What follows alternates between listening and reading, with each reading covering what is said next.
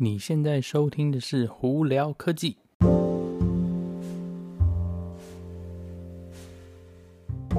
嗨，各位观众朋友，大家好，我是胡老板，欢迎来到今天的胡聊科技。今天美国时间一月六号，台湾时间一月七号了，在这里祝大家新年快乐。今天这一集呢，也是我们今年第一集，也就是第二季的第一第一次录音哦。呃，今天的新闻呢，嗯，没有很多啦，因为刚刚新年嘛。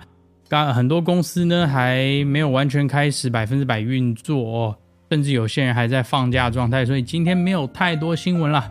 不过还是在这里有一些呢，在这边跟大家分享一下哈。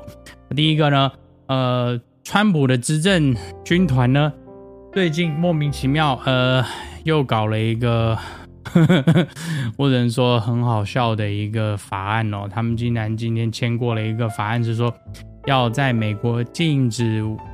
微信支付还有阿里 Pay 支付，就是那个支付宝哦，呃，是不是？对，呃，Anyway，呃，基本上来说，他们为什么要在禁止这这些东西？哦，还有其他的，不光是这两个，啊包括什么什么 Tencent QQ 里头的一些有的没的啊什么没的，反正总共加起来好像五六个吧。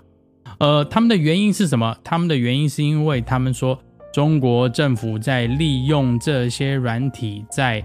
收集每个人的个人资料，包括你的背景啊，什么那个 location 就是你的地方哦，呃，等等，反正一大堆有的没的啦。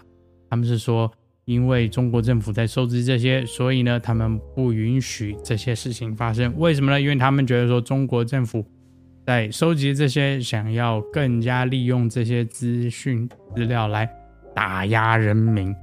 呃，我只能说呵呵，就让他们去吧。这东西你能怎么干？怎么办呢？呃，我也只能说，一一个国家想干嘛，这是他的法律，你也只能遵从他的法律去走哦。我 anyway，就就这样呗。呃，苹果那边呢，有一些新闻哦。苹果他们说，从 Christmas Eve 就是呃。圣诞节前夕到新年前夕，就是十二月二十四号到十二月三十一号这一段时间呢，他们在他的那个 App Store 里头，竟然总成交，不是说总成交啊，总那个销售金额高达一点八 billion 美金哦，然后百万、千万、亿、十亿、十十十八亿啊，是不是？反正为一点八个 billion 美金哦，呃，也就是说，大家这段时间因为疫情的关系哦，在家里呢，所以呢，很多就上网啊，不管是买 app 也好，或者在上头看电影也好呢，或买音乐也好，基本上呢，一点八个 billion，苹果就这样赚走了。所以这这是个蛮惊人的数字啊，甚至还报说一月一号当天呢，就有五百四十个 million。呃，美金的那个那个总总金额也是在 App Store 上头，所以呢，大家这段时间真的是应该是在家里闷坏了，也就只好在呃网络上啊，经过手机啊、iPad 或电脑去购买软体玩游戏啊，或者是看电影哦。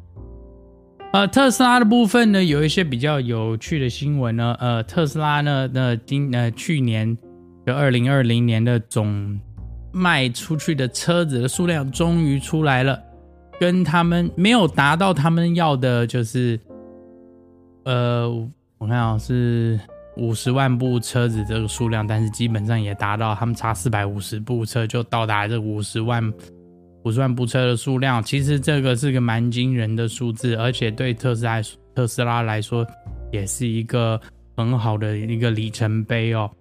呃，那顺着这一个礼拜，因为这个关系呢，呃，中他们呢也开放了中国那边呢去预购 Model Y。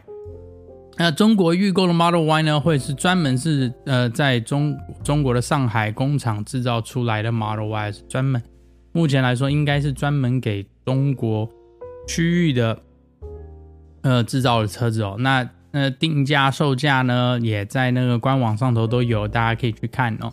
那这个有一个好玩的东西呢，他们第一季这个就是预估要生产的这个 Model Y 的那个额度呢，据我了解已经被预购完了。